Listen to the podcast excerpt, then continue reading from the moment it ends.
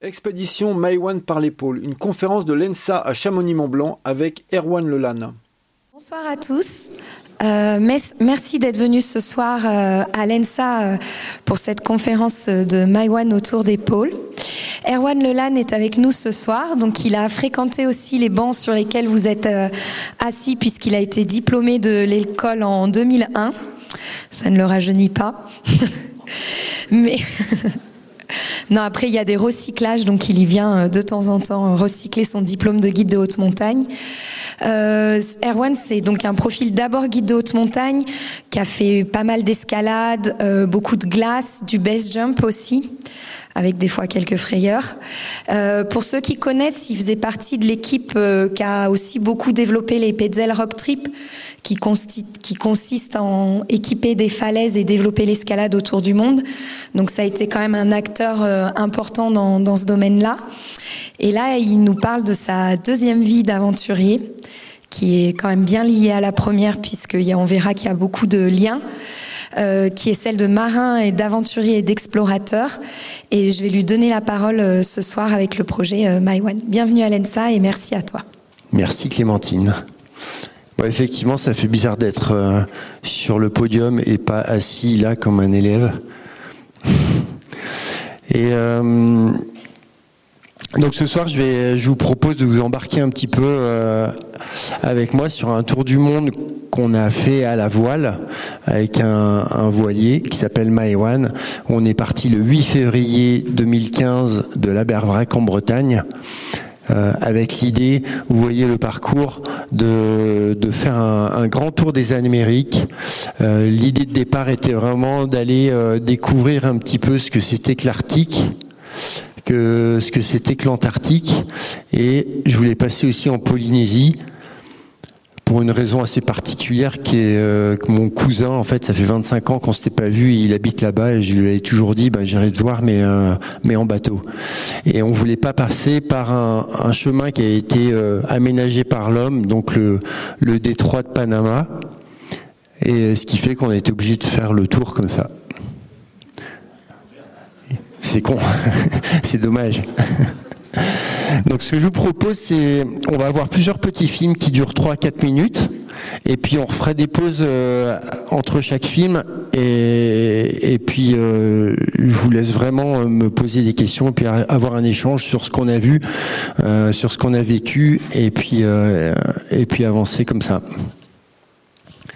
La petite particularité, c'est que ce bateau, donc euh, on est parti et les équipiers qui sont venus à bord sont des sportifs de haut niveau, de, plein de, de disciplines différentes, et on a euh, documenté tout ça en, photo vidéo. Donc on va pouvoir euh, vous partager ça. Ce soir, ici présent, vous avez Hervé et Juliette Colisa qui sont venus aussi sur le bateau. Je vous laisse regarder le premier film et puis, euh, et puis on en reparle juste après. L'association Maïwen emmène des sportifs à la rencontre de notre planète. Nous parcourons le monde au travers de lieux insolites, d'îles vierges, de peuples méconnus, tout en observant l'impact de l'homme sur son environnement. Au rythme du vent, Erwan Lelan, le capitaine, nous raconte.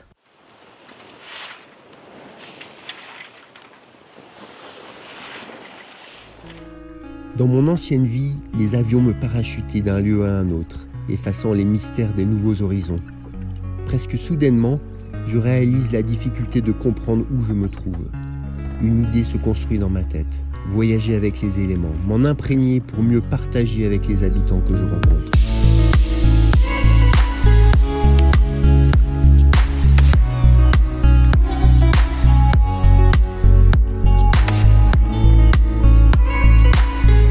Nous sommes cinq à embarquer sur Maewan le 8 février 2015 dans le port de l'Abervrac en Bretagne.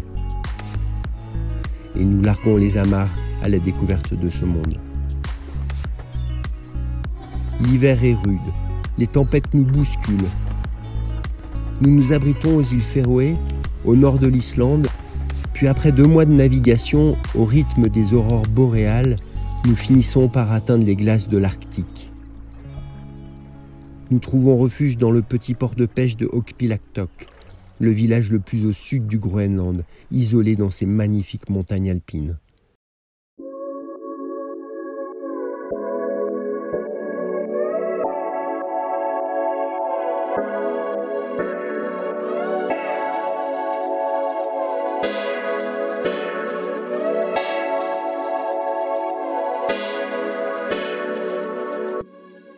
Les 120 habitants, pêcheurs, vivent quatre mois de l'année dans la nuit illuminée par les étoiles, les aurores.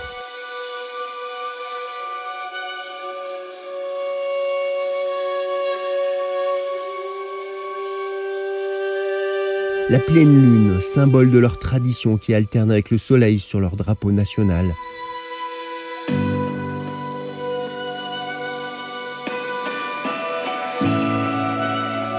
Le froid glace tout. La mer gèle, créant un pont glacé entre la côte ouest du Groenland et la terre du Canada. Les chasseurs partent en expédition pour trouver des morses ou belugas de l'autre côté de la banquise, parcourant les quelques 400 km avec leurs chiens de traîneau ou leurs motoneiges. Les vents forts des dépressions remontent encore jusqu'à nous en ce début de printemps, mais les chutes de neige se font plus rares. Le soleil pointe ses rayons L'été s'annonce alors que les baleines arrivent de leur longue transhumance, attirées par le krill qui se développe dans l'eau. Ce désert glacé aux apparences hostiles reprend vie. L'été est long. Le soleil à l'horizon m'éblouit en permanence, les journées n'ont plus de frontières. Bientôt, la banquise se craquera, séparant ces plaques de glace qui, peut-être, ouvriront suffisamment le passage pour la suite du périple.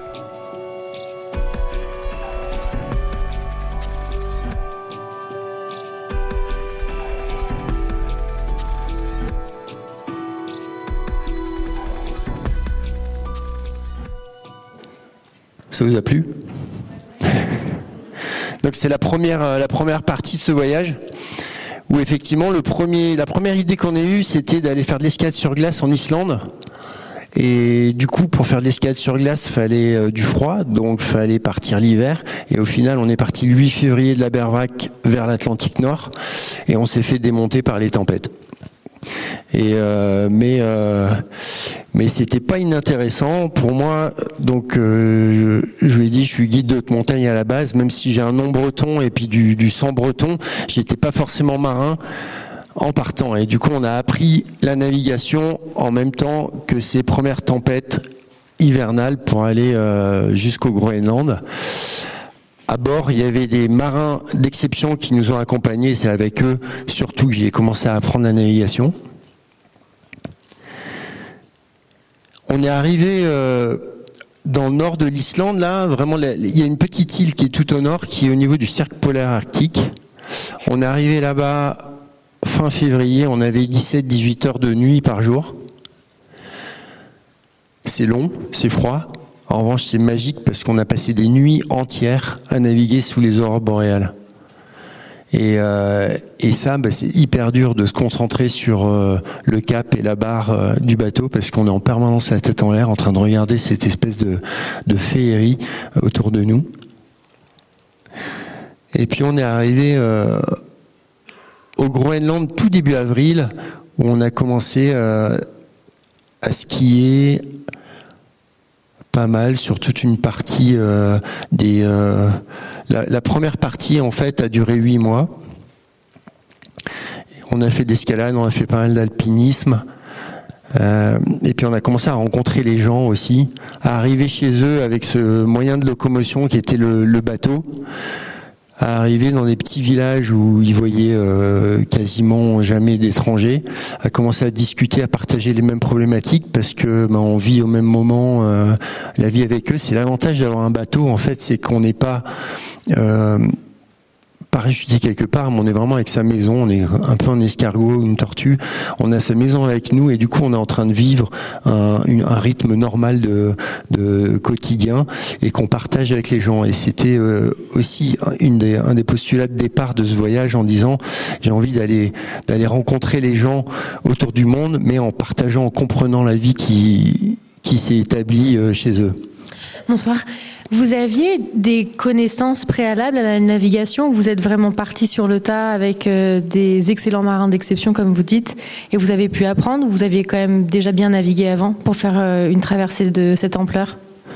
J'avais très peu navigué honnêtement. Maintenant, avec du recul, euh, j'avais fait de l'optimiste un peu comme tout le monde, un peu de dériveur. Et puis, ce projet, quand même, il a mûri pendant dix ans avant du moment où je me suis dit, bah tiens, j'ai envie d'aller découvrir la planète sur les, ah, par les océans. Et le moment où je suis parti, c'est passé dix ans. Donc euh, petit à petit, j'ai essayé de, recommencer, de prendre les opportunités euh, euh pour naviguer avec euh, Hugues d'ailleurs là-bas. on a arraché un spice ou un nuage qui est passé parce qu'on faisait la sieste au lieu de regarder ce qui se passait. Euh, non, vraiment, aujourd'hui, je peux dire que j'avais pas du tout le niveau de, de, partir. En revanche, j'étais très bien accompagné. Et puis, bah, dans les conditions qu'on a rencontrées, on a appris, enfin, j'ai appris quand même assez rapidement. Mais il y a quelque chose qui est assez intéressant aussi, c'est que la différence entre euh, la vie qu'on peut avoir en montagne, qui est rude, où on a besoin de, faire attention à, son sommeil, sa fatigue, à gérer le froid, à gérer la faim, à gérer euh, l'inconfort, les problèmes, à anticiper un petit peu tout ça, c'est la même qu'on a sur le bateau. Donc au final, moi, en navigation, j'ai juste eu à apprendre le maniement du bateau, adapter la météo parce que c'est une échelle qui est complètement différente que celle qu'on a en montagne où on voit peut-être à deux, trois jours, mais maximum, alors qu'en mer, on voit des dépressions euh, qui sont à l'autre bout de l'Atlantique qui nous arrivent une semaine après sur, euh, sur nous. Donc en fait, c'est une échelle qui est beaucoup plus grosse. C'est ce qui est hyper intéressant aussi dans ce voyage, c'est que petit à petit, on a traversé quasiment toutes les latitudes, enfin toutes les latitudes où, où l'humain habite. Et en traversant toutes ces latitudes, au final, on a commencé à comprendre l'ensemble du climat.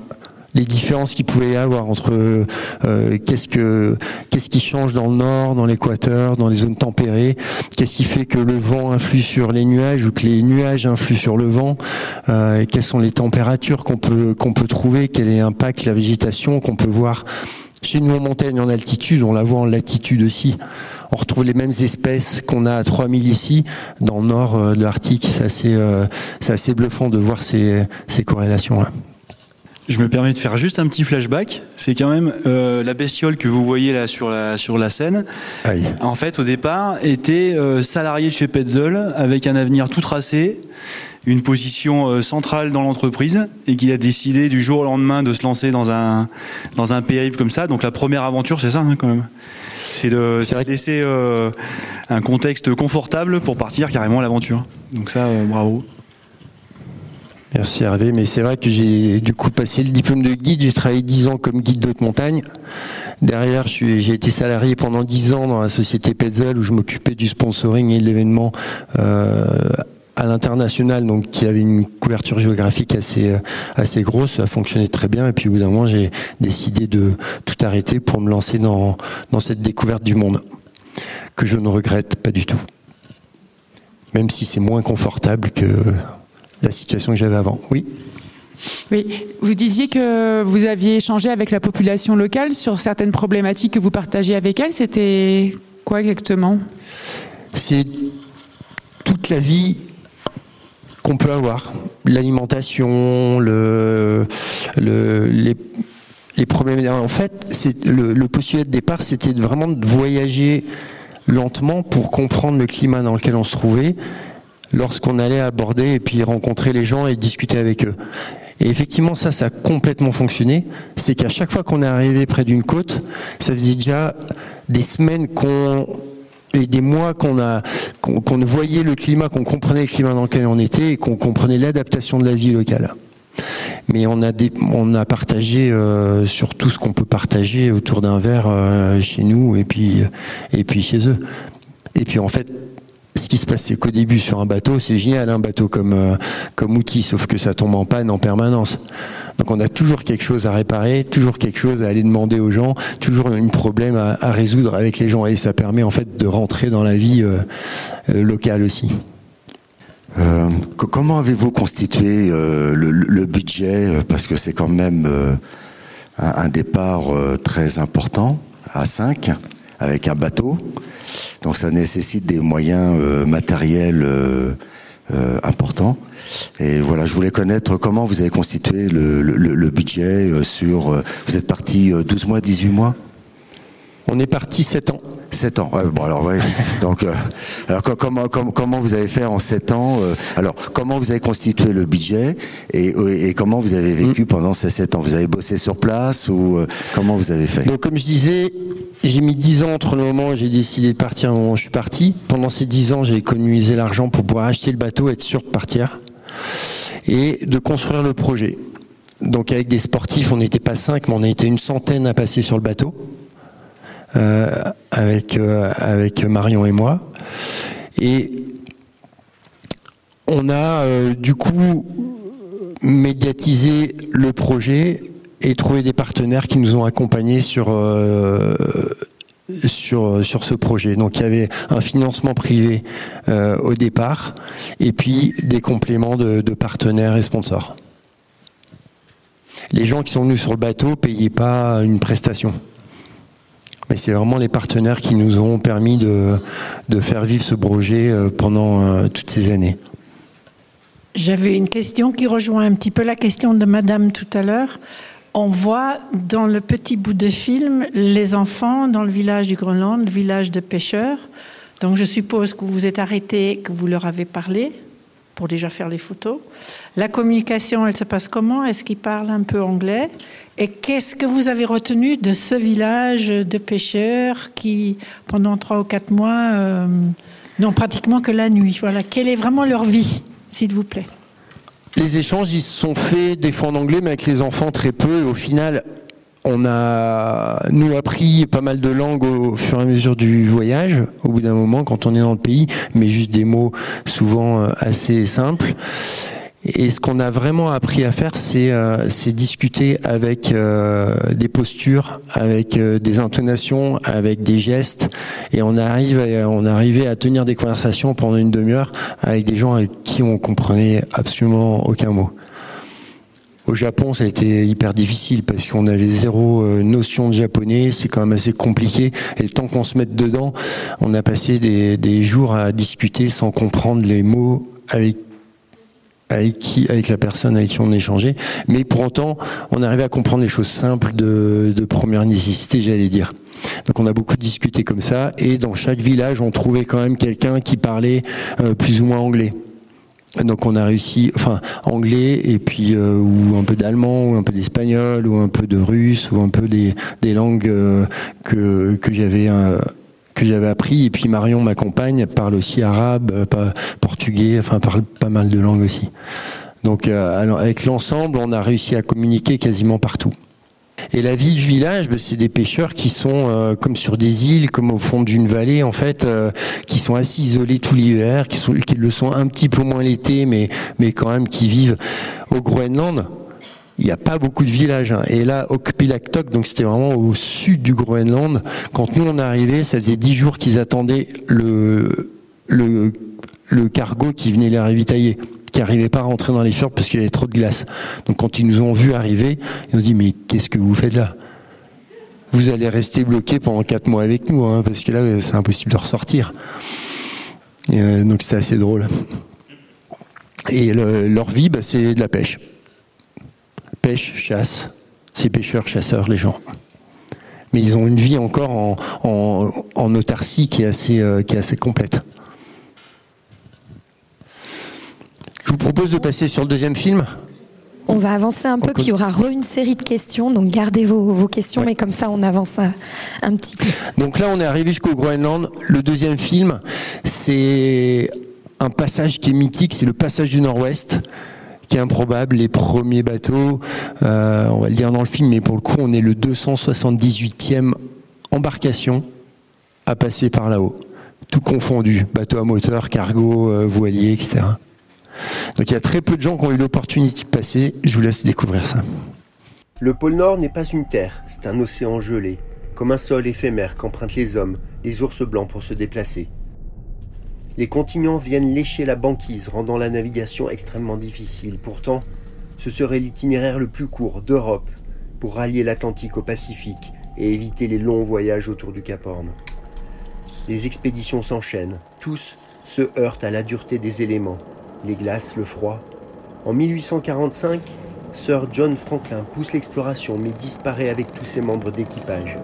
Les épaves de l'Erebus et du Terror viennent juste d'être retrouvées sur notre route vers King William Island. C'est en 1903 que le Norvégien Roald Amundsen réussit à trouver un itinéraire avec le Maud, spécialement construit pour l'occasion.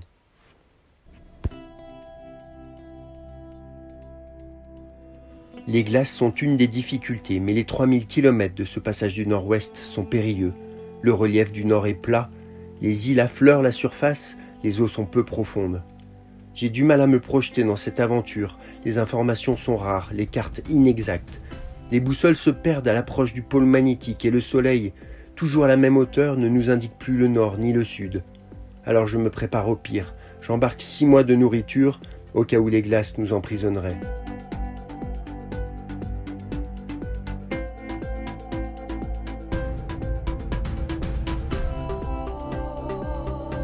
Les anticyclones polaires sont stables, les tempêtes heureusement rares, il fait beau, mais des brunes nous envahissent. Au bout de trois jours de navigation à peine, nous sommes bloqués déjà au milieu d'une mer remplie d'obstacles. La navigation devient un challenge qui ne ressemble à rien d'autre. J'ai du mal à garder un cap. Je zigzague entre les blocs cherchant des fissures dans le pack pour atteindre les eaux plus libres. Nous avançons péniblement. Derrière nous, les glaces bougent, le chemin parcouru devient un nouveau labyrinthe. Nous atteignons 74 degrés nord. Le détroit de Bering n'est plus très loin. Nous nous arrêtons au village de Point Hope. Nous découvrons les habitations des premiers hommes du continent américain. Ils sont venus d'Asie en traversant sur la mer de Bering gelée. Leurs maisons sont à moitié enterrées, des galeries relient l'habitation au garde-manger. Je reste stupéfait en m'apercevant que les charpentes sont en os de baleine.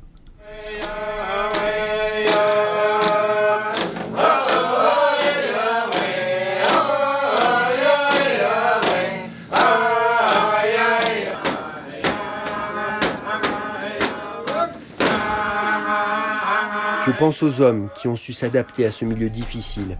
Quelle intelligence de vie, quel savoir-faire pour se nourrir, se déplacer, se chauffer, se protéger. Deux fois par an, les villages alentours se regroupent pour une chasse à la baleine qu'ils honorent et respectent. Sa peau contient les vitamines et les sels minéraux indispensables à leur survie, faute de fruits et légumes. Marie nous explique que les poulets élevés en Californie, vendus à la supérette, ne les aidera pas à supporter les températures hivernales de moins 50 degrés. Son village est surprenant. Il cohabite avec une cinquantaine d'ours polaires, à moins de 300 mètres des maisons. Le respect mutuel qui s'est établi me marque. La baleine, chassée aujourd'hui, est partagée entre les hommes et les ours. Au bout d'un mois et demi de navigation, nous devenons la 278e embarcation depuis Amundsen à relier les deux océans par la voie du nord-ouest. La porte du Pacifique s'ouvre à nous, les habitants n'arrivent plus à situer la France, je réalise que je suis maintenant très loin de la maison. Donc voilà, ce petit passage du nord-ouest. C'était intéressant parce que donc on est parti et vraiment je m'étais dit bon il y a quand même des chances. Moi j'ai envie de, forcer, euh, en tout cas d'aller voir jusqu'où on peut aller. Je savais pas trop à quoi m'attendre et on avait réussi à charger pas mal de nourriture sur le bateau, mais je m'étais surtout préparé à rester coincé et, euh, et du coup devoir euh, faire face à, à une année d'immobilisation sur place. Donc j'avais pas un an de nourriture, ou en tout cas de quoi rester un an sur le bateau, mais on avait de quoi rester bloqué et de s'organiser pour aller euh, rejoindre le prochain village.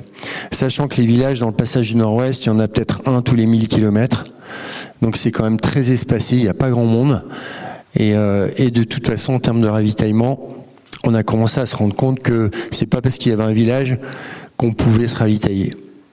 On n'était jamais sûr de ce qu'on pouvait trouver là-bas sur place. Et puis petit à petit, en fait, de vivre, euh, de vivre sur ce, bateau qui fait 11 mètres. Donc je vais euh, mesurer pour vous donner une idée de ce que ça fait.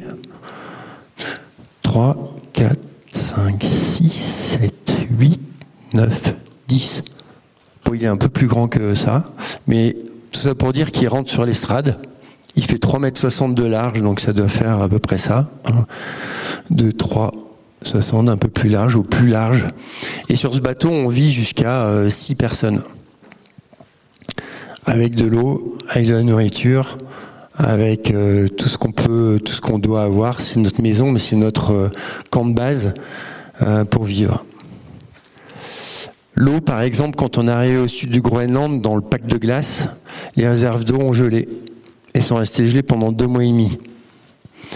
Du coup, rapidement, on commence à se rendre compte de l'importance de la goutte d'eau sur le bateau. Donc en fait, on commence à se reconnecter petit à petit à, la valeur des ressources naturelles, à l'eau, l'énergie. Euh, bah, sur le bateau, on a une éolienne, on a des panneaux solaires, on a un hydrogénérateur quand le bateau du coup avance avec les voiles, on met une hélice dans l'eau qui, qui recharge aussi les batteries. Mais on est en permanence en train de gérer l'apport d'énergie qu'on a et la dépense qu'on qu'on met en place. Quand il n'y a plus d'énergie, ben c'est simple, hein, le pilote automatique, on l'arrête et puis on prend la barre. Donc c'est l'énergie, on va l'appuyer chez nous.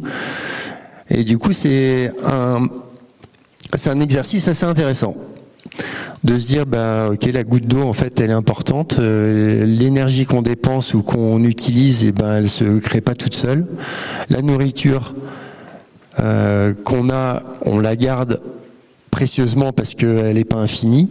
Notre fatigue, notre santé, de la même façon, c'est pas infini et c'est, ça devient important parce que si on est fatigué, on peut pas mettre le frein à main et puis s'arrêter en fait. Là, le bateau, il est en permanence en train de naviguer. Des fois, on a mis deux jours pour arriver à trouver un mouillage ou arrêter le bateau. On n'arrivait pas à trouver un endroit, euh, même près de la côte, où on pouvait paisiblement s'arrêter parce qu'il y avait un iceberg qui, qui arrivait, parce qu'il y avait une marée un peu trop grosse, parce que euh, X raison, en fait, il y a toujours une bonne raison pour nous embêter quand même. Mmh, vous aviez parlé de temporalité tout à l'heure et vous aviez dit qu'il y avait de nombreuses personnes qui étaient passées sur votre bateau. Donc j'imagine que globalement, il y a vous et votre compagne qui êtes restés globalement les 7 ans sur le bateau. Mais toutes les personnes qui vous ont suivi ou accompagné dans ce voyage, quel type de temporalité elles ont pu vivre avec vous? Les gens qui viennent euh, à bord, ils viennent pour une période de un mois et demi. Un mois, un mois et demi en moyenne. En fait, et ça, c'était aussi une idée de départ, c'est que les gens viennent euh, vivre un moment de, voyage et pas une trop petite euh, excursion. Problématique aussi que j'avais, c'est qu'il fallait faire avancer le bateau. Donc je pouvais pas faire que des boucles où les gens venaient pour un petit temps et puis moi déplacer le bateau tout seul euh, tout le temps, sachant que en plus au début j'étais pas capable de le faire tout seul. Et du coup, les gens venaient à peu près un mois et demi. En moyenne, sont venus un mois et demi sur le bateau. Et ça permet aussi vraiment de rentrer dans le voyage. Parce que c'est quand même un mode de vie qui est, qui est dépaysant, qui est différent, et euh, on met du temps, euh, on met du temps à rentrer dedans. Même nous, donc on a navigué, je l'ai peut-être pas dit, donc le voyage a duré 7 ans, on naviguait 6 à 8 mois par an, et on revenait en France. On laissait le bateau, on est revenu en France, pour garder cette connexion aussi avec la vie qu'on a ici. On voulait pas euh, se marginaliser en fait sur notre bateau, parce que finalement, quand on est sur notre bateau, on a besoin d'absolument rien, on est très bien et on peut très bien rester là indéfiniment, mais quand même, on se met vraiment à part de la société. Et chaque fois qu'on faisait des allers-retours, que ce soit dans un sens ou dans un autre, ça nous a pris une dizaine de jours pour vraiment se reconnecter à ce mode de vie et cette différence. Avant de, avant de partir sur le bateau, vous avez fait des expériences en petit comité avec les gens qui sont venus ou vous les connaissiez avant? Pas du tout. Comment ça se passait au niveau euh, gestion humaine sur ce petit espace? Alors, ça c'est très intéressant hein, parce que là l'aventure elle est, euh, elle est vraiment aussi dans la gestion des, du, groupe et les relations humaines qu'on a eu à bord. On a eu de tout. On a donc on a essayé vraiment de connaître les gens avant qu'ils viennent à bord. Quasiment toutes les personnes qui sont venues, on les connaissait. Mais c'est pas pour autant qu'on les connaissait 24 heures sur 24. Sur Maïwan, il n'y a pas de, il y a, il a pas de porte dans le bateau, c'est un open space. Dans les endroits dans lesquels on est allé, on peut pas aller se perdre euh, tout seul dans la nature. En fait, il y a absolument rien. Puis s'il arrive quelque chose, on est tout seul, on est isolé. Et en plus, le bateau, des fois, on doit être obligé de repartir euh, pour X raisons immédiatement. Donc en fait, on est en permanence 24 h sur 24 tout seul. Et quand même, on a l'habitude d'avoir un espèce de masque social. Euh, où on peut tenir quelques heures et puis après rentrer chez soi et puis faire ce qu'on veut. Sur le bateau, c'est pas possible. Donc en fait, en permanence, on est en face des autres et on peut pas débarquer. Parce qu'au milieu du passage du nord-ouest, euh, à part les ours blancs, euh, il n'y a pas grand monde. Donc, euh, donc oui, ça a été, pour nous, ça a été une des gestions les plus difficiles à bord. Mais les plus intéressantes aussi. Et on a eu toutes les situations. Des gens qui, qui au bout de trois jours se sont pris la tête et puis se sont pas parlé pendant un mois sur le bateau. une personne qui a fait une, femme qui a fait une fausse couche à bord et n'était pas, était pas au courant qu'elle était enceinte. C'est un équipier qui a développé une, phobie, une peur de prendre la mer, qui se voyait mourir chaque fois qu'on prenait la mer, qui est resté deux mois et demi à bord. C'est une, une femme aussi qui est arrivée trois jours après, euh, son compagnon qui était un montagnard, euh, été porté disparu et qui est mort. Donc en fait, ça a été des gestions qui ont été euh, quand même euh, très intenses et vraiment variées. Pas que des problèmes entre personnes, mais des situations de vie qu'il faut, gérer, qu'il faut gérer au quotidien.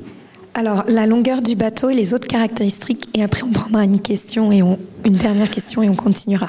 Donc le bateau, il fait 11 mètres, c'est une coque en aluminium pour pouvoir résister un petit peu aux glaces, même si euh, eh ben on s'est pris un glaçon une fois, puis on a eu une voie d'eau pendant trois semaines dans le bateau qu'on a mis euh, trois semaines à arriver à réparer. Euh, c'est un dériveur.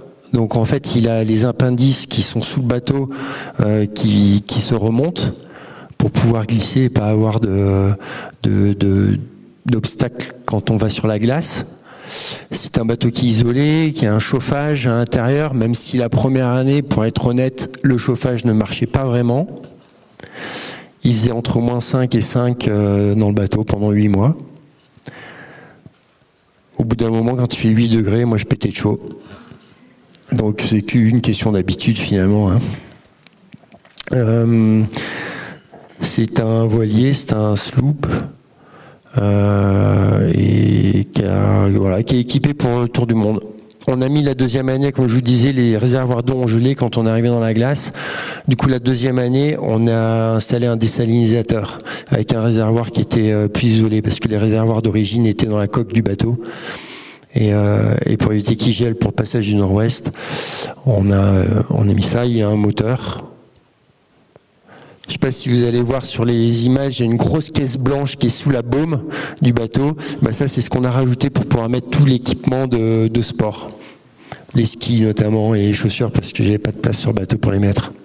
Et à l'intérieur, bah, le seul euh, compartiment personnel, c'est un petit filet où les gens peuvent euh, mettre tout ce qu'ils veulent dans le filet. Tout le reste, en fait, c'est euh, du matériel de bricolage, de la nourriture, des, tout l'aspect sécurité, etc tout ce qu'on a besoin sur un bateau, sachant qu'on ne peut pas tout avoir en double.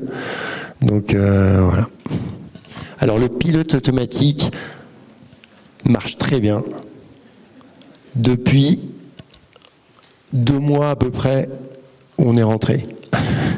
J'ai trouvé toutes les pannes. Je sais exactement tout ce qui m'a euh, cassé les pieds pendant sept ans. J'ai tout réparé. Il marche parfaitement maintenant. Ça m'a mis, euh, ça m'a pris sept ans pour trouver tout ça. Donc effectivement, euh, on verra peut-être plus tard d'ailleurs. Vous êtes devenu autonome en navigation au bout de combien de mois Donc j'ai commencé à être autonome euh, en termes de navigation, je pense, quand je suis arrivé dans le détroit de Bering à peu près. Donc au bout de deux ans, on va dire où j'avais vraiment, euh, je commençais vraiment à concevoir comment gérer tout seul le bateau. Et en fait, je me suis aussi rendu compte que les marins qui sont venus à bord, qui étaient d'excellents marins, c'est des gens qui font le vent des globes, qui font les, routes du Rhum, qui, naviguent sur des, bateaux hallucinants. c'était des très bons marins, mais en revanche, quand on allait, euh, quand on s'approchait des côtes et quand on était près des côtes, eh ben, montagnard est probablement meilleur qu'un marin pour comprendre ce qu'il y a sous l'eau. En fait, typiquement, au Groenland, sont des montagnes alpines, comme ça. Donc c'est comme si la vallée de Chamonix était remplie d'eau. Et du coup, en tant que montagnard, eh ben, on voit les montagnes et on imagine comment ça continue pour euh, aller au fond de la vallée. Alors qu'un marin voit de l'eau, il y a de l'eau. Et donc euh, pour tout ce qui est euh, l'approche et vraiment la navigation côtière, ce qu'on a fait quand même beaucoup, bah, l'expérience de montagnard était très intéressante. Oui, tout à l'heure, vous avez dit que les ours étaient au voisinage à peu près 300 mètres. Est-ce qu'ils sont venus voir le bateau de près et avez-vous dû lutter contre eux ou fait avec? Donc on s'était préparé. J'ai acheté euh, au Groenland, dans une station-service, j'ai acheté un fusil de la Première Guerre mondiale, un fusil russe de la Première Guerre mondiale avec une baïonnette qui est magnifique. Euh, au cas où on se fasse attaquer par les ours. Le fait est que souvent tous les ours qu'on a vus en navigation, ils ont plutôt eu tendance à fuir, euh, à, s'éloigner du bateau. Et dans ce village, Karkovik, euh, qui est en Alaska, c'est un village assez exceptionnel parce qu'il cohabite vraiment avec une soixantaine d'ours polaires qui est à 300 mètres du village, sur une lagune. Mais ça fait euh, hyper longtemps qu'ils sont là, que le village est là, que les ours sont là, et il y a une espèce de cohabitation qui s'est installée, qui fonctionne très bien. Ils n'ont jamais eu de problème avec les ours. Il n'y a jamais eu d'attaque. Il y a eu une fois dans leur histoire où ils ont dû abattre un ours parce que il était venu dans le village et il commençait à détruire un abri de maison et la maison pour aller chercher à manger. Et ils n'arrivaient pas à le, repousser. Mais en fait, il y a une espèce de surveillance et puis euh, on a vu, je sais plus s'il y avait des images, mais on s'est approché à une cinquantaine de mètres des ours polaires. Et les ours, bon, ils nous regardaient, puis ils se rendormaient tranquillement. Bon, c'est quand même un peu flippant. Un ours, je sais pas si vous voyez la taille d'un ours polaire. Ça fait 3 euh, mètres, 400 kilos, ça court à 40 km heure, ça nage mais euh, aussi bien qu'un poisson, ça grimpe du 6B, ça arrive à grimper des parois de glace déversantes avec leurs petits dans la bouche. C'est euh, des animaux, une fois qu'ils veulent euh, vous attaquer, je ne sais pas ce que vous pouvez faire. Hein. Donc là, on s'est gelé un petit peu pendant euh, les deux premiers films. Je vous propose de partir dans les tropiques et d'aller voir un petit peu ce Pacifique. Centré sur l'océan Pacifique, la Terre est bleue. Mais lorsque nous regardons plus en détail, il apparaît une multitude d'îles, de terres habitées comme un ensemble de villages reliés par la mer. C'est avec notre langage universel du sport, notre passion et nos idées folles que nous partons à la rencontre des communautés du triangle polynésien, vaste comme un continent. Nous l'approchons par la forêt primaire humide du sud-ouest de la Nouvelle-Zélande, la terre des Maoris. La végétation est incroyable, si dense et humide que nos tentatives pour la pénétrer sont éreintantes. Et même si cette végétation est apaisante, il faut se battre, les pieds dans les marécages et la tête dans les fougères arborescentes, pour avancer, chercher et trouver la falaise du haut de laquelle nous pourrons sauter.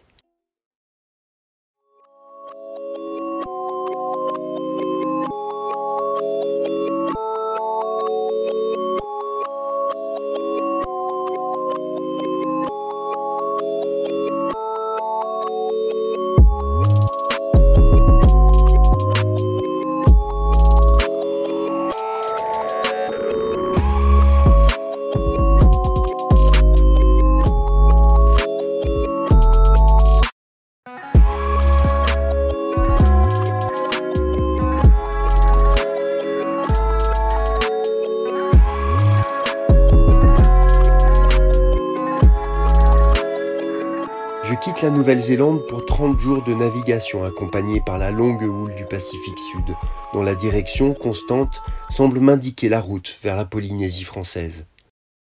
Je remonte les latitudes jusqu'au tropique du Capricorne, l'eau devient chaude, bleue, claire comme rarement. Nous arrivons dans les îles au mois d'août en même temps que les baleines qui sont remontées de l'Antarctique. Elles profitent de l'hiver tropical pour se reposer et mettre bas. Notre navigation se poursuit jusqu'aux atolls des Tuamotu, des cercles de végétation rares posés sur le corail à fleur d'eau. Ils sont une source de vie marine riche tant que ses habitants restent à leur écoute. La rencontre avec un ancien de l'atoll de Manille nous émeut. Comme si on nous enfermait sur un mètre carré, on mettait 10 personnes à l'intérieur. Ah, tu imagines un mètre carré avec 10 personnes? Il nous avoue que la perle noire de Polynésie leur a donné la fièvre toujours plus de gains, jusqu'à oublier d'écouter les cris du petit lagon qui les nourrit depuis toujours.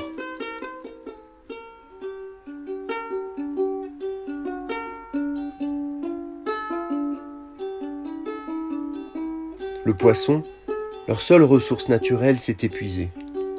Mais comme rien n'est jamais trop tard, il nous avoue qu'après ces deux dernières années où sa communauté s'est raisonnée, les poissons reviennent lentement dans son lagon, une espèce après l'autre.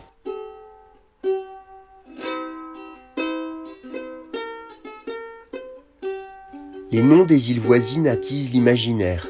Moréa, Bora Bora, Tahiti. Les paysages me surprennent par leur diversité, loin de l'unique cliché de plage et cocotiers que j'imaginais. Les montagnes sont hautes, les vallées abruptes et verdoyantes, et l'ensemble magnifiquement protégé par un lagon bienveillant. Nous passons trois semaines à Tahiti avec 24 jeunes de l'association SOS Village d'enfants. Nous partageons nos aventures, mais surtout, nous les aidons à reprendre confiance en eux, à dessiner leur avenir dans les îles de la société, guidés par les valeurs du sport que nous leur transmettons avec deux recordman du monde de Highline. Pour Céline, il s'agit d'orienter ses études pour devenir magistrate et défendre les enfants malmenés. Nous reprenons la mer pour aller toujours plus au nord, toucher les îles Marquises proches de l'équateur. Celles qui furent admirablement décrites par Jacques Brel ou Paul Gauguin au détour d'une crique, aidés par les habitants, nous hissons au sommet de deux pics pour une performance aussi belle qu'éphémère.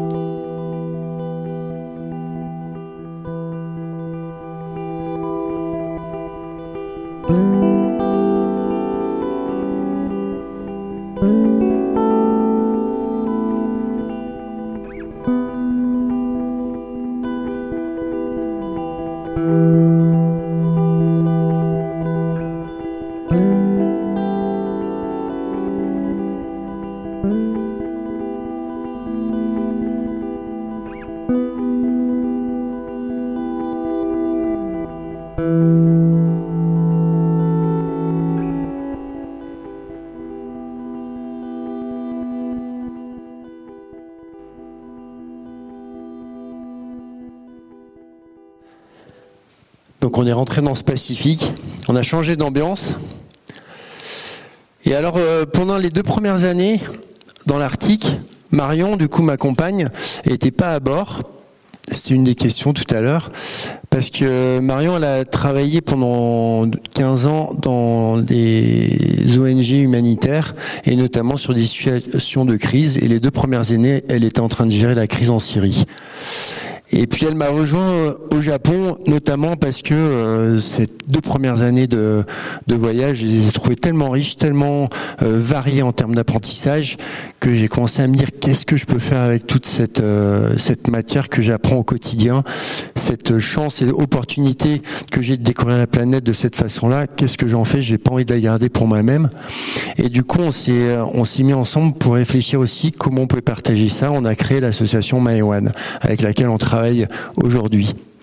Et vous l'avez vu dans ces images, c'est une des parties qu'on a mis en place, c'est qu'au long du voyage, j'ai pensé arrêter sur des étapes, et puis on a mis en place des projets euh, d'éducation pédagogique avec les, des groupes d'enfants locaux à Tahiti, ça a été en partie d'accompagner les gens de SOS Village d'enfants, qui sont des, fratries qui sont gardées dans des, foyers d'accueil, euh, parce que les, parents, en tout cas les familles, pouvaient plus euh, les garder chez eux.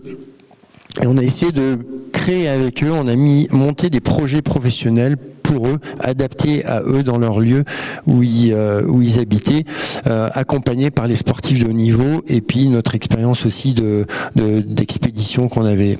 Et c'est ce qu'on continue aujourd'hui à mettre en place on intervient énormément dans les écoles, en, éducation, en environnement, en, développement durable et en accompagnement professionnel des jeunes. Et donc on a, on est rentré dans ce Pacifique. Je ne sais pas si vous voyez le triangle polynésien. Donc ça va de de Hawaï qui est à peu près par là jusqu'à Nouvelle-Zélande, île de Pâques. Et c'est vraiment ce triangle là du peuple polynésien qui petit à petit, qui venait d'Asie, a commencé à coloniser toutes ces îles ici qui sont très rapprochées. Donc ça a été au début des, gens avec des canaux et puis des pagaies qui allaient de d'îlot en îlot, mais qui n'étaient pas très loin. Et petit à petit, bah, en fait, c'est des milliers d'îles qui sont comme ça, qui s'étendent jusqu'à l'île de Pâques euh, et qui sont de plus en plus éloignées. Il y a 1500 ans, toutes les îles du Pacifique étaient déjà colonisées par les euh, Polynésiens, par ce peuple qui a commencé à comprendre la navigation aux étoiles, qui arrivait à se localiser, à trouver des îles en regardant la voûte céleste, en comprenant en fait toute cette rotation en fonction des étoiles, où elles se levaient et qui leur donnait des indications. Mais ils ont commencé aussi à intégrer la houle du Pacifique Sud, parce que dans tout le Pacifique Sud, il y a une houle constante qui vient d'Antarctique et qui a la même direction. C'est une houle gigantesque, c'est des collines entières qui se déplacent. Des fois, il y a trois vagues sur une houle. Et euh, entre la température, les courants, les oiseaux, parce qu'en fait, euh, à l'approche de terre, il y, a une, il y a certains types d'oiseaux qu'on arrive à reconnaître. Il y a même des oiseaux, les frégates, qui elles vont d'une terre à une zone de pêche en ligne droite. Donc quand on voit une frégate passer, on sait qu'on est à 4-5 jours maximum d'une terre dans, cette, dans la direction qu'elle a. Donc en fait, c'est plein d'indications comme ça qui ont fait qu'ils ont réussi à coloniser sans GPS, juste en regardant, en observant la nature, il y a déjà 1500 ans de ça. Nous, quand on a commencé à apprendre un petit peu, on a touché du doigt euh, que ce type de navigation existait euh, et ben on s'est mis à, observer euh, la voûte céleste différemment, observer tous les éléments autour de nous euh, pour essayer de, comprendre un peu mieux. Et au bout de sept ans, on est encore loin d'avoir intégré ça. Avec ce voyage, vous racontez une histoire qui est, enfin, qui est artistique et qui est humaine. Et je voulais savoir au niveau planification, comment vous faites, Comment vous avez vu les choses avant? Est-ce qu'il y a les plans qui ont changé? Donc euh, ce que je disais au début, c'est que j'avais euh, prévu bah, de passer en Arctique, d'aller en Polynésie et, euh, et, en Antarctique et de pas passer par Panama, donc qui faisait un tour des Amériques comme ça. Quand je suis parti, j'étais parti pour 4 ans. Au final, ça a duré quasiment 7 ans. Euh, pourquoi? Parce que quand euh, on est arrivé dans le Pacifique, on a commencé à embrasser la, grandeur, la taille du Pacifique. Je sais pas si vous, avez euh, un globe chez vous. Eh ben, regardez le Pacifique, vous voyez que de l'eau. Hein. Il n'y a plus de terre tellement c'est grand. Et en revanche, c'est rempli d'îles, donc c'est rempli d'une culture qui, est, géniale. Et en fait, en arrivant dans le Pacifique, bah, finalement, on a décidé d'aller jusqu'en Tasmanie. Euh, qui n'était pas prévu au début. On voulait passer, euh, bah, d'ailleurs, on voulait aller en Alaska, à Hawaï et puis arriver en Polynésie. Euh, sauf que quand on est arrivé dans le détroit de Bering, eh ben, on s'est aperçu qu'on n'avait aucune information sur le Kamchatka, qu'il y avait quasiment jamais de bateau qui était allé là-bas, et on s'est dit bah tiens, on va aller voir. Et euh, ça n'a pas été simple en termes d'autorisation. En revanche, on a été accueillis admirablement.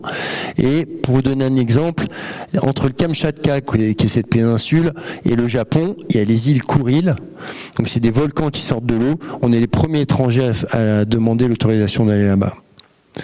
Et du coup, en fait, d'aller, euh, on a un petit peu étendu le voyage et effectivement, les, le, le parcours et puis l'expédition, c'est euh, complété, je dirais, au fur et à mesure des voyages et des, rencontres et des opportunités, et puis de ce qu'on avait, euh, des discussions qu'on a eues avec les gens.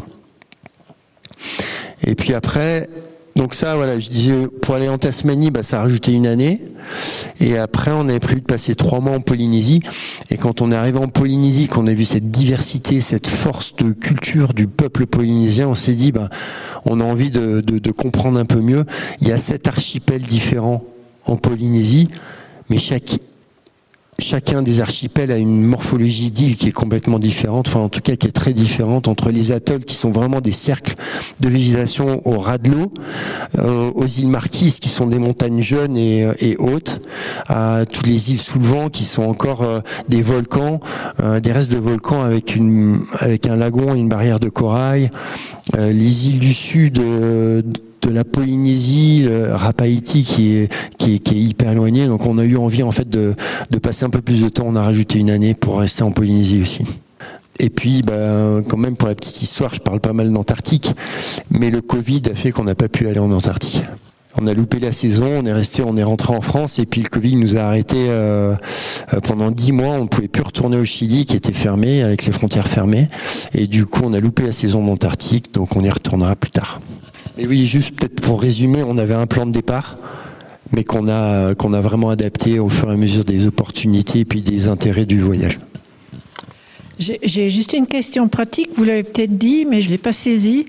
Vous avez dit vous êtes parti dans le froid. Euh, on voit la glace, on, voit la difficulté. Après, on vous voit dans le chaud avec des, des îles de rêve. Est-ce que vous pouvez montrer à peu près la première année on a fait ça, la deuxième année on a fait ça, la troisième? J'ai besoin de comprendre comment vous vous êtes déplacé, s'il vous plaît. Pas de problème. Donc on est parti. Et la première année, on est allé tout là-haut, les îles Féroé, l'Islande, le Groenland. On est monté, puis on est redescendu, puis on est remonté. Et on a posé le bateau au Groenland. La deuxième année, on est reparti, on est monté jusqu'à là-haut et on a passé le passage du nord-ouest, Alaska, on a traversé sur le Kamchatka et on a hiverné le bateau ici. La troisième année, on est reparti de là et on est allé jusque... Alors là, c'est un peu flou dans les mois, mais je pense qu'on est allé euh, jusqu'à Hobart. Attendez, j'ai passé... Non, non, on a passé Noël. Ouais, on a continué à naviguer. Bon, en tout cas, en tout cas, c'était une étape jusqu'à jusqu'à Tasmanie, on va dire. Et après, la Nouvelle-Zélande, la Polynésie, tac, ça fait une autre année. La Polynésie, toutes ces îles-là qu'on va voir sur le film d'après, les canaux de Patagonie, et puis on a laissé le bateau là. C'est là où on a passé dix mois en France parce qu'on ne pouvait plus retourner là. Et du coup, après, on est euh, le trajet, donc c'est pas exactement celui qui est sur la carte. C'est euh, on est repassé dans les canaux, hop là, hop, on est remonté au Brésil et on a longé tout le Brésil jusqu'à rentrer dans l'Amazone sur 1000 km. Et puis après, on est rentré euh, attendez, je pense qu'il y a une année qui est jusqu'à Rio.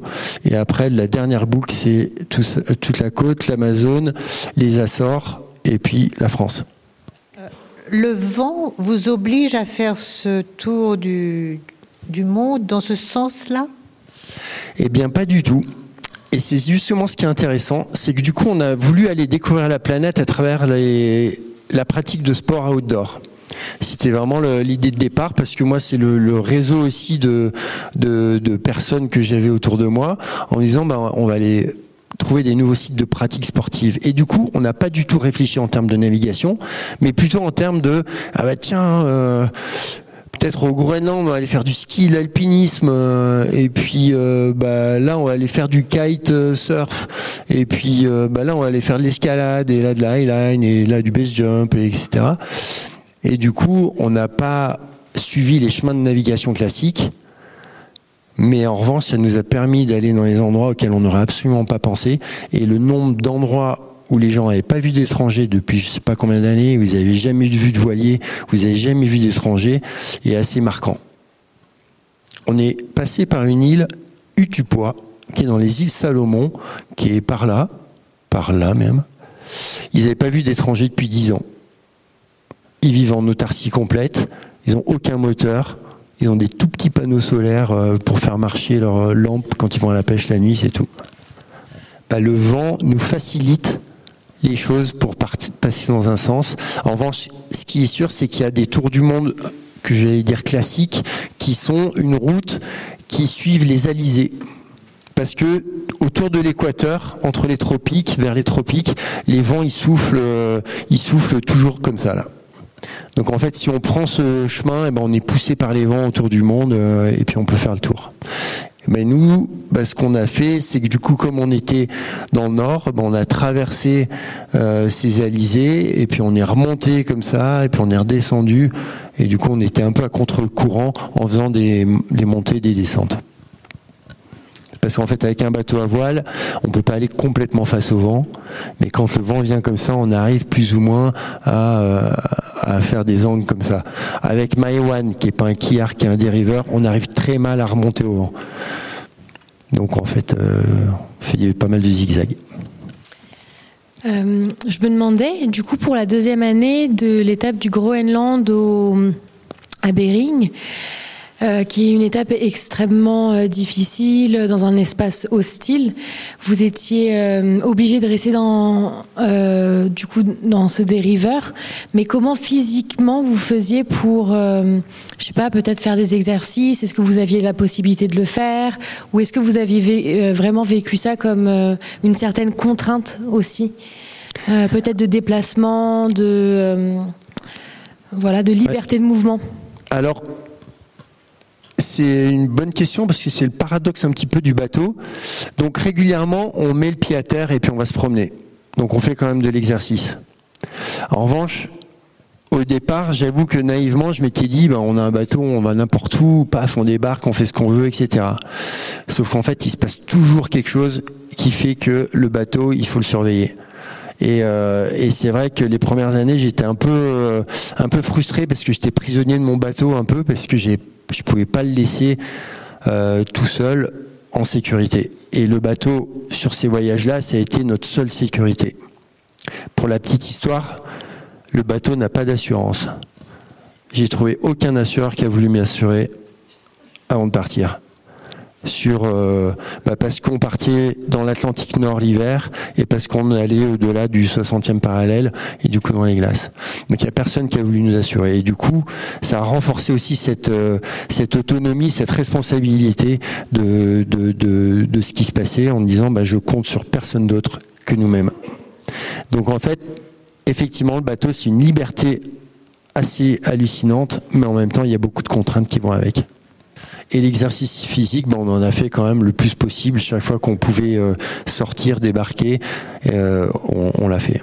Du coup, là, on avait, euh, voilà, c'était le film que vous avez vu, ben, c'était un peu pour parler du Pacifique. Et là, on part de Polynésie et on va aller jusqu'au Chili, sachant qu'on a essayé d'aller visiter tous les petits îlots qui étaient marqués sur la carte. Ma découverte du monde se poursuit et je me rends compte que plus je l'explore, plus je trouve des destinations où personne ne prend le temps d'aller. L'île la plus isolée de Polynésie française est Rapaïti, à une semaine de navigation au sud de Tahiti. Nous arrivons dans la baie quelques heures après une frégate militaire de passage.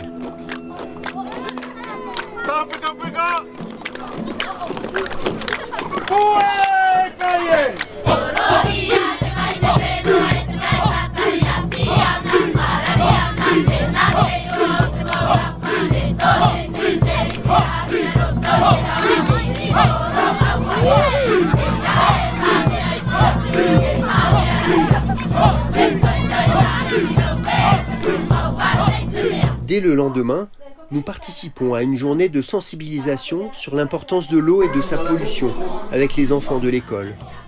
Puis s'enchaîne une réunion avec les habitants qui nous expliquent le fonctionnement du Conseil des neuf sages, qui prennent toutes les décisions liées aux ressources naturelles.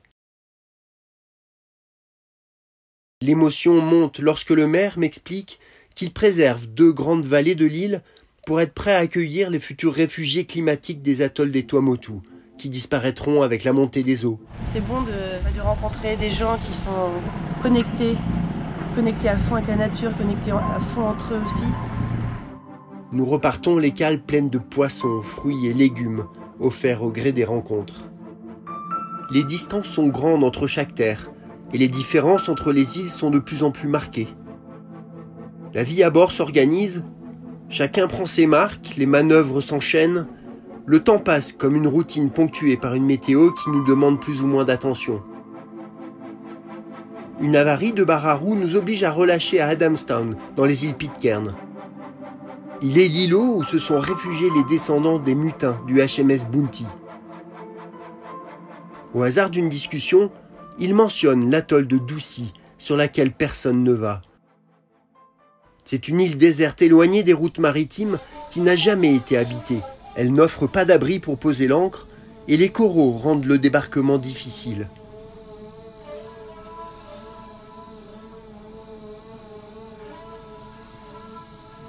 Cet atoll est un paradis isolé des hommes. Pourtant, nous restons sans voix, profondément marqués par la quantité invraisemblable des déchets échoués sur cette terre vierge à plus de 5000 km du premier continent.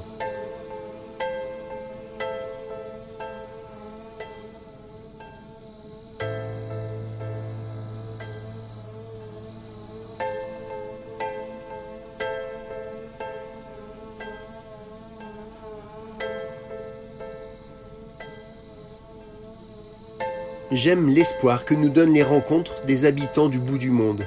Et intrigués par le nom, nous nous déroutons pour rendre visite à l'île Robinson Crusoe.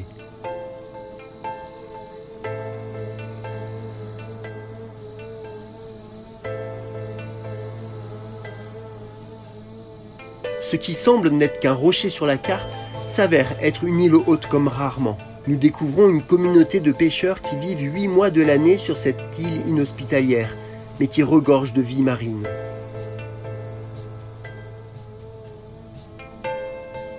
Conscients de leur isolement, ils trouvent ici un équilibre de vie en autarcie. Il est étonnant de voir que l'une est esthéticienne, l'autre architecte, garde de parc ou chauffeur de Uber.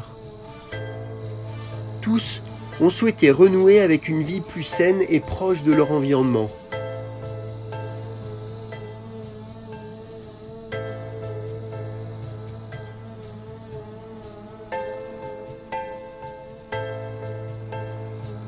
C'est accompagné par les phoques que nous quittons l'île en direction du Chili, encore à une bonne semaine de navigation.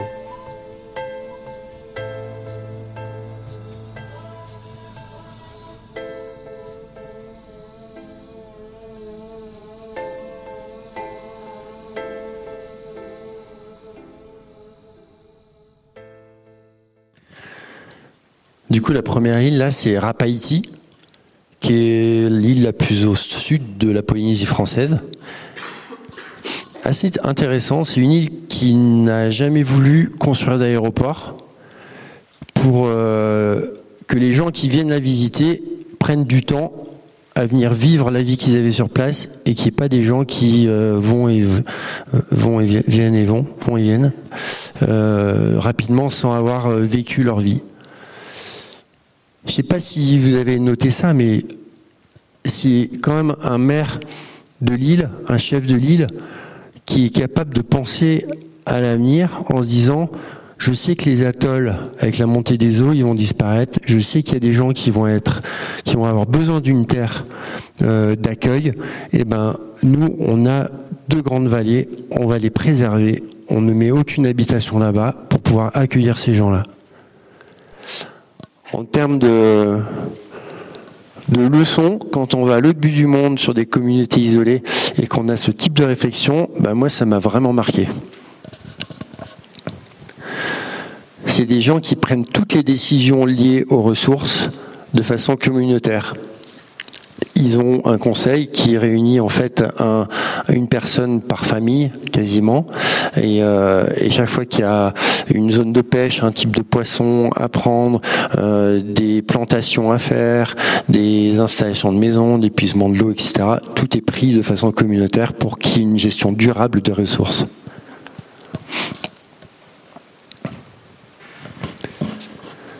Est-ce qu'il y a des questions Et puis après, on a cette île. Je vais remettre une image euh, du coup de l'île de Doucy. Merci, euh, je peux essayer. Mais euh, j'ai une question en fait sur les deuxième année aussi, euh, parce que j'ai fait un petit peu de, voile. Euh, et en fait, j'étais intéressée par les, bateaux. Si, vous avez tapé des de glaces, parfois. Oui. Donc, Maïwan a quelques bosses. Et notamment, c'est ce que je disais tout à l'heure, il y a, en sortant du fjord du sud du Groenland, on était, euh, il y avait un clapot de face et on a un iceberg transparent qu'on n'avait pas vu, un gros leurre en fait qui était peut-être la taille d'une table, euh, qui a tapé euh, le bateau et qui est venu taper le gouvernail du bateau et qui l'a fait un petit peu bouger, qui a fissuré la coque. Et du coup, on a une voie d'eau qui est restée pendant trois semaines, le temps qu'on arrive à trouver un endroit où réparer. Et en fait, la réparation, eh ben, c'était à Nuuk, qui est la capitale du, du Groenland où il y a un endroit où il y avait euh, une route qui était à proximité du bord où je vais pu échouer le bateau. Et donc je suis venu échouer le bateau. J'ai commandé un camion grue pour faire venir un groupe électrogène de 320, 380 volts pour pouvoir faire fonctionner le euh, la le, la soudure aluminium. J'ai trouvé deux Polonais qui soudaient l'aluminium et qui sont venus entre la marée haute et la marée basse souder le bateau, réparer le bateau. Ils ont fini les pieds dans l'eau avec la marée qui montait. euh, il y a aussi une autre question. Euh, comment vous avez reçu votre euh, météo? Euh, parce que je, je, je, crois que peut-être euh, il n'y a pas de réseau euh, partout, non? On a une antenne satellite à bord et du coup on a Internet et le téléphone. Hmm. C'est extrêmement cher, donc on l'utilise avec parcimonie, mais on a de quoi prendre les fichiers météo. Et en fait, en termes de, de, de aussi de, de, secours, ce qu'on a à bord, c'est une assistance médicale avec une société qui s'appelle Docever qui médicalise par exemple l'UTMB ici euh, à Chamonix ou pas mal de marathons. Et euh, on a une pharmacie qui est vraiment très complète à bord. Ils ont exactement la liste de ce qu'on a. Et, euh, en fait, par téléphone et on envoie des photos, ils nous font des diagnostics à distance et des accompagnements de gestes pour pour pour gérer en fait l'urgence. Et d'ailleurs avec Hervé et Juliette qui sont là, on a fait le premier exercice avec eux. Ça c'était en accord avec le, patron euh, Bruno Basset, en disant ben on va voir comment les équipes euh, à terre réagissent. Et du coup quand on était au Groenland, on a simulé. C'était Juliette non ou Hervé je sais plus. C'est Juliette. Une fracture ou en tout cas une blessure euh, au coude d'un accident en parapente. Donc pour eux c'était 3 heures du matin et ils ont mis tout en place. Ils nous ont donné les gestes à faire, le protocole. Ils nous, disaient bon bah faites ça, faites ça, tac, je vous rappelle en deux minutes, paf paf, qu'est-ce qui se passe, ok, qu'est-ce que c'est? Et en même temps, eux, ils étaient en train de, de contacter bah, tous les centres de secours. Euh, autour de, du, du, point GPS sur lequel on était pour trouver le plus proche et trouver éventuellement des, des secours possibles avec euh, hélico, bateau, etc. Donc voilà le, la sécurité qu'on a à bord, c'est notamment ça en termes de, de médical. Vous, vous êtes six personnes? Maximum six. On était entre 1 et 6. Hmm. Et pour, naviguer sans s'arrêter, vous avez fait comment? 4 heures chaque euh, deux personnes Alors, Moi, j'ai pas pour l'habitude d'avoir des quarts très fixes, mais c'est plutôt on a un tour de rôle et puis euh, les personnes si elles sont trop fatiguées ben, elles vont euh, réveiller le suivant et que ça fasse une demi-heure qui sont dehors ou quatre heures ben, c'est à eux de gérer sachant qu'il faut quand même se, se préserver sur la durée ça sert à rien de se faire un quart de 8 heures si le prochain quart on n'est pas capable de le prendre. Donc en fait, c'est faut gérer ça. Et moi, je me mets souvent hors quart parce qu'en fait, je suis en permanence en train d'écouter, de savoir, de comprendre. Finalement, vous savez, le bateau, après 7 ans, c'est un, compagnon qu'on connaît parfaitement chaque mouvement du bateau, chaque bruit, chaque son, chaque, euh, chaque évolution, chaque coup de vent, etc., on les ressent en fait, même dans le sommeil. Merci. Et donc on était dans le Pacifique, et on va voir cette île de Ducie Island, qui est un paradis. Hein. Je ne sais pas si vous avez vu les images, euh, c'est un espèce d'atoll. Il n'y a pas d'eau douce, donc en fait elle n'a jamais été habitée. Et nous on a une chance hallucinante de pouvoir débarquer parce que le jour où on était là, sur les images, vous l'avez vu, il n'y a pas du tout de vent et il n'y a pas de houle. Parce qu'il y a une barrière de corail qui fait le tour de l'île. Donc on a pu débarquer sans se faire déchirer, euh, déchiqueter sur les coraux et arriver à terre. Et, euh, et quand on a quand on a commencé à approcher l'île en bateau, il y a les oiseaux qui sont venus nous voir, qui venaient euh, quasiment se poser sur le bateau, qui venaient hyper curieux à tour de rôle. Et c'est des milliers de milliers des milliers d'oiseaux qui habitent là. On a on a mouillé l'ancre. L'eau était tellement claire qu'on a visé euh, une tache de sable. Paf. On a posé l'ancre et le bateau a pas bougé de la journée. Et on s'est mis à l'eau. Et là, il y a les poissons qui ont commencé à venir nous voir hyper curieux qui venaient mais à, 30 cm de nous, comme ça. Qu'est-ce que c'est ces animaux-là? Et puis on a débarqué et on est tombé en fait sur euh, une quantité de déchets hallucinante. Et alors moi ça m'a marqué. Donc là on a regroupé en fait des déchets pour euh, on a on a laissé les déchets. Autant vous dire que ramasser c'était impossible. Il y en avait tellement. C'était des, cargos et des cargos à décharger. Ce qui m'a marqué, en fait, je ne sais pas si vous voyez, c'est le type de déchets qu'on a trouvé. Parce que quand on voit euh, bah, une brosse à dents, un peigne, une brosse à cheveux, un briquet, un rasoir, une visière de casque, un déodorant, un rouleau de tape, de scotch, un talon aiguille, des, semelles, des bouteilles plastiques, un aspirateur, une selle de jouets pour euh, enfants, euh, des, morceaux, des morceaux de plastique, des caisses, etc. Moi, je me dis, ben, j'ai du mal à dire, euh, à pointer du doigt qui que ce soit d'autre que moi-même. Parce que tout ça, là, je l'ai utilisé dans ma vie. En revanche, ça, ça se retrouve sur une île déserte, à plus de 5000 km de la première côte qui est le Pérou. Et tout ça pour dire que bah, là, c'est un exemple. On est vraiment allé chercher les îles les plus éloignées possibles, les plus isolées pour voir ce qu'il y avait. Des déchets, on en a trouvé sur toutes les plages du Pacifique. Il n'y a pas une journée en mer où on ne voit pas des déchets flotter. Et les types de déchets qu'on voit, ben c'est toutes ces choses en fait qu'on utilise et puis qu'on jette, qui ne sont pas durables. C'est que des objets en fait qui sont euh, qui sont à usage euh, unique quasiment. et ça laisse à réfléchir. Je ne sais pas ce que vous en pensez.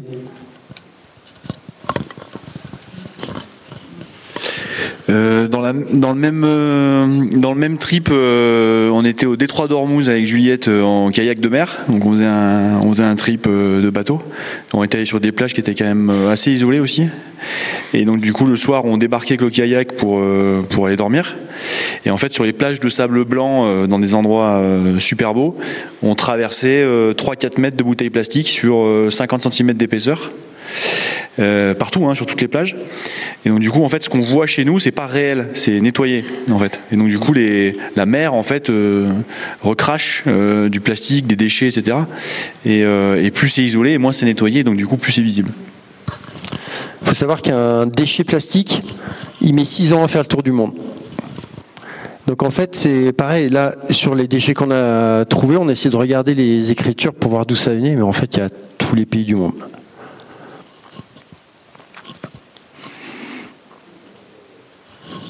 Bon, c'est pas pour plomber l'ambiance, hein. mais ça là, c'est réfléchir. Et je peux vous dire que ça, peut être un peu dur à, à, voir comme ça, là, mais quand on va sur place et qu'on voit ça, c'est un peu, euh, c'est un peu lourd. Oui, c'est ça. c'est exactement ça. Comment?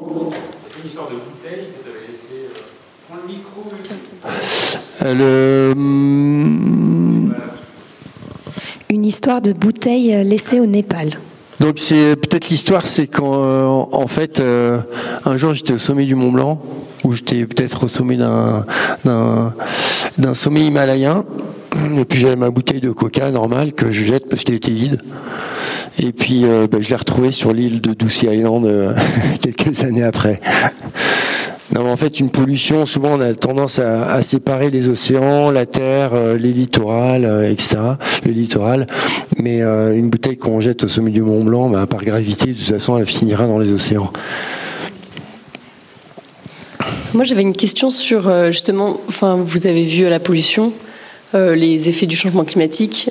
Qu'est-ce que ça a fait sur votre expédition? Euh, Est-ce qu'il y a eu un, justement un message que vous apportez ou, ou que vous portez dans votre pratique aussi de voyage et. Absolument.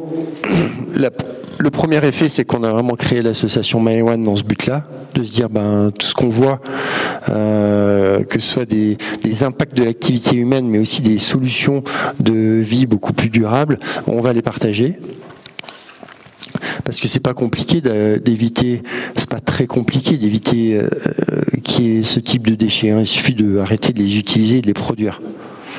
Bon, c'est facile à dire, d'accord. Mais, euh, mais quand même, si on peut commencer à se dire, ben, en fait, un objet, j'essaie de l'avoir pour euh, une durée longue, euh, ça change radicalement les choses. Les bouteilles comme ça, on en voit partout, partout, partout. C'est juste un contenant dans lequel on met de l'eau. On peut très bien avoir une gourde, et puis c'est tout, et puis la remplir avec de l'eau. C'est quand même pas très compliqué. Donc euh, l'effet, bah, c'est la création de l'association et puis le travail euh, œuvrer pour le développement durable. Et nous, dans notre vie euh, quotidienne, oui, ça a eu un, impact. Aujourd'hui, euh, j'ai foncièrement du mal à me retrouver devant un étalage de supermarché avec tous les emballages qu'on peut voir. Parce que tous ces emballages, je les vois sur les plages en fait que j'ai que j'ai traversé. Donc ça me ça me fait. Je préfère ne pas acheter quelque chose dont j'ai envie plutôt que d'acheter un emballage en fait. Mais je vois bien que aussi que je, je l'ayant vécu, ça a un impact beaucoup plus fort que de le savoir. Avant de partir sur ce voyage, j'étais tout à fait conscient des problématiques de pollution, plastique notamment, des continents ou des patchs de plastique, des gires de plastique qui existaient. On en a traversé deux. Je peux vous montrer, mais il y en a six, euh, il y en a six euh, recensés dans le monde. Le premier, le premier qu'on a traversé, bah, j'étais tout seul en plus, parce que du coup, pour euh, exercer un peu plus la, euh, ma, formation de marin, j'ai fait deux traversées euh, en solitaire. Et la première, c'était du Japon jusqu'aux îles Salomon pendant un mois et demi. Et, en fait, un beau jour, bah, au milieu, je me suis retrouvé, je me suis levé le matin, j'ai fait me prendre une espèce de bidon qui faisait la taille de, tout ça, un cylindre en métal. Et puis euh, je me réveille, il y avait des trucs qui flottaient partout, partout, partout. Donc il y avait des macro-déchets, des grosses choses. Mais en fait, euh, petit à petit, en regardant un petit peu dans l'eau, ben, on s'aperçoit qu'en fait, il y a plein de tout petits morceaux de plastique qui flottent dans l'eau. Là-dedans, je suis resté deux jours. C'est environ 400 km. Et je ne sais pas où j'étais dans le gire. Le deuxième, c'était donc euh, quand on était dans cette zone de l'île de Doucy. C'est par là, c'est vers l'île de Pâques là. Euh, là, on est resté une semaine dedans. En revanche, il y avait beaucoup moins de macro déchets et beaucoup plus de petits euh, déchets parce que le plastique ne, disparaît pas et en fait il se casse, il se casse et il devient des petits morceaux de plastique qu'on retrouve dans toutes les plages en fait, dans toutes les plages qu'on a croisées. Nous avons quitté la Russie il y a un an et demi déjà. Depuis, nous naviguons d'île en île sans avoir touché aucun continent. Le Chili approche et sur notre route, une grosse dépression se creuse. Nous avons le choix d'essayer de l'éviter, mais renouer avec les tempêtes des hautes latitudes me démange.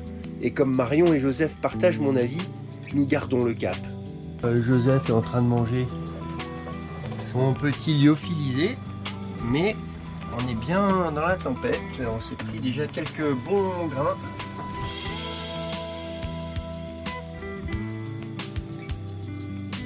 Les vents forcissent. Nous réduisons la voilure et pendant une journée et une nuit, des vagues impressionnantes nous déferlent dessus.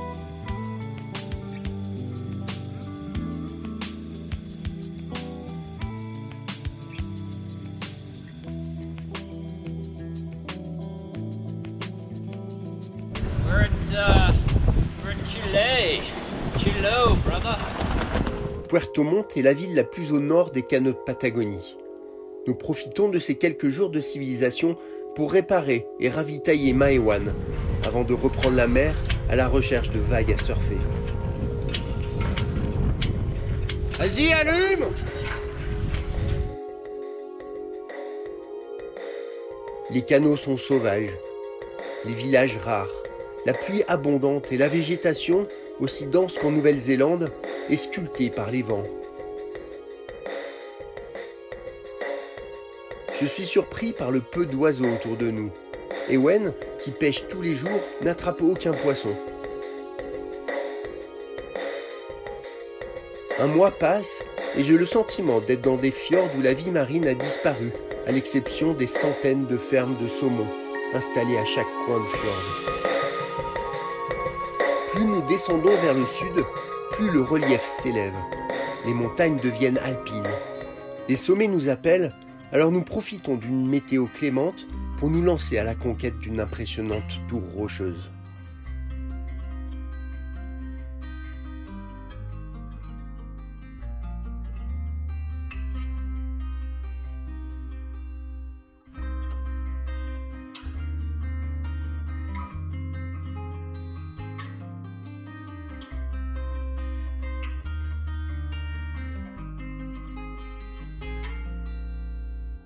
Nous continuons à explorer ces innombrables fjords, passant d'un refuge à un autre pour éviter les coups de vent violents.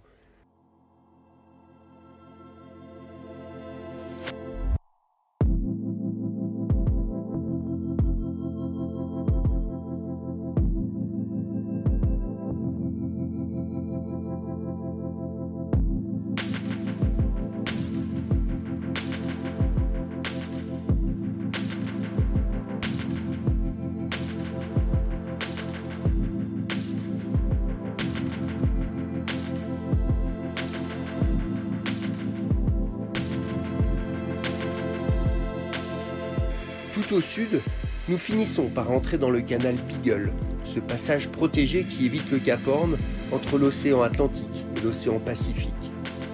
Nous croisons des cargos énormes qui l'empruntent, des ferries de passagers ou riches propriétaires venus explorer la Terre de Feu. Les premiers navigateurs arrivés ici l'ont surnommé ainsi après avoir été surpris par ces feux qui flottaient sur l'eau. Les habitants, les Yagans, plongeaient pour pêcher et c'est grâce à un feu sur leur pirogue qu'ils se réchauffaient. Nous sommes à Puerto Williams, la ville la plus au sud du monde, tout près du Cap Horn. Une halte pour reprendre des forces avant de se lancer vers l'Antarctique.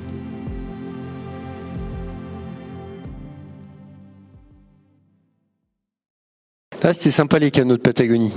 C'est intéressant compliqué en termes de météo parce qu'il y a vraiment toutes les tempêtes qui arrivent d'Antarctique qui viennent se, heurter sur euh, sur les fjords qui sont assez profonds et on sait jamais en fait dans quel sens au début en tout cas ça m'a pris vraiment du temps à comprendre dans quel sens euh, arriverait le vent et c'est des vents qui arrivent à 50 60 nœuds donc ça fait 120, 130 km heure. C'est assez violent pour un bateau. On s'est pris un coup de vent, un coup qui n'était pas prévu, de 70 nœuds. Et euh, par chance, on était accosté, amarré à une des fermes de saumon qu'on était en train parce qu'on est on est venu dans les fjords avec un scientifique cette fois Julien euh, qui est venu prélever faire des prélèvements d'eau aux, abords des fermes parce que c'est quand même une problématique là-bas. Comme je disais il y a 1800 fermes de saumon répartis dans les fjords, alors qu'il y a euh, quatre villages, euh, mais il y en a à tous les coins de fjords. Et une ferme, c'est euh, environ, c'est plus d'un million de saumons. Et ça, en fait, ça, génère une telle, masse de, déchets que ça utilise tout, ça puise toute l'oxygène de l'eau pour dégrader, oxyder ces déchets de saumon, et ça asphyxie toute la vie marine. Donc c'est un réel problème, sans compter qu'apparemment il y a un lien entre les marées rouges, je ne sais pas si vous, avez entendu parler de ça, c'est du phytoplancton mortel euh, pour les espèces, pour les humains, on ne peut pas manger d'huîtres ou de moules euh, dans les canaux de Patagonie. Il y a un risque mortel en fait qui est, euh, qui est avéré et qui est sévère, justement à cause de cette algue. Et en fait, apparemment, il y a un lien entre la prolifération de ces fermes de saumon et la prolifération de ces, ce phytoplancton mortel. Donc Julien était là pour faire des prélèvements. Et nous, comme on est assez innocents avec notre petit bateau en train de faire du surf ou du kite, et eh ben les gens des fermes, ils nous accueillent assez euh, facilement, les bras ouverts. Et nous, ben, on a fait des prélèvements pendant que eux, ils nous accueillent. Mais heureusement, parce que le jour où on s'est pris ces 70 nœuds, si on avait été euh, au mouillage, je sais pas où, je pense qu'on aurait été euh, rossé sur la, sur la côte. Alors que là, on était bien amarré à une bonne ferme euh, de saumon. Qui sont les propriétaires des fermes? Très intéressant. Ce sont en grande partie les Norvégiens qui ont arrêté de mettre les fermes chez eux parce qu'ils ont bien vu la pollution que ça générait. Donc ils sont venus installer des fermes en Patagonie, sachant que le saumon est une espèce endémique de l'hémisphère euh, nord. Donc c'est pas une espèce qui habite dans l'hémisphère sud, qui a été introduite euh, dans les canaux de Patagonie et qui aujourd'hui est en train, c'est un, poisson carnivore, le saumon, donc il est en train de décimer bah, toutes les espèces endémiques des fjords. Fjords qui sont un endroit unique au monde entre trois océans et avec euh, ce nombre de, de dédales en fait ce, ce brassage d'eau différente entre l'Atlantique, le Pacifique et l'océan et l'océan Antarctique.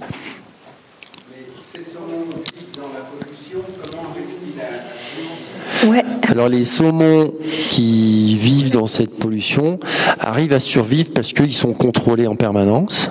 Il faut savoir que dans les fermes de saumon, il y a des compresseurs à air pour réoxygéner l'eau si, quand ils voient que les saumons commencent à avoir le, le ventre en l'air, qu'ils sont nourris avec des croquettes euh, de poissons, mais on a besoin de 5 kilos de petits poissons pour fabriquer 1 kilo de saumon. Donc en fait, on ferait mieux de manger des sardines plutôt que du saumon. Et, euh, et, en fait, il y a des maladies en permanence. Ils sont arrivés à une dose d'antibiotiques tellement forte qu'aujourd'hui, on ne sait pas produire plus fort en termes d'antibiotiques. Et régulièrement, il y, a des, il y a des épidémies de saumon. Et là, ben, ils prennent l'ensemble de la ferme et puis ils les tuent. Ils en font euh, une, une, bouillasse euh, qui sert dans les produits euh, cosmétiques, etc. Je, je, vous conseille, pour ceux qui veulent aller plus loin sur le sujet, il y a un super euh, documentaire qui a été fait par euh, Patagonia sur ce sujet des fermes, du coup, pour le coup, en Norvège, mais ouais. qui sont assez. Euh, et c'est la même globales. problématique. Ouais, qui est, qui est, vraiment très complet et très intéressant. On va clôturer avec ton dernier petit film et il y aura encore une petite série. euh, En tout cas, essayer de manger des, des poissons locaux, des truites, euh, des, euh, des poissons de lac et, et de rivière plutôt que du saumon qui vient de l'autre bout du monde. Et donc, je vous propose un petit film sur l'Amazone. Euh, un bonus. Qui est où?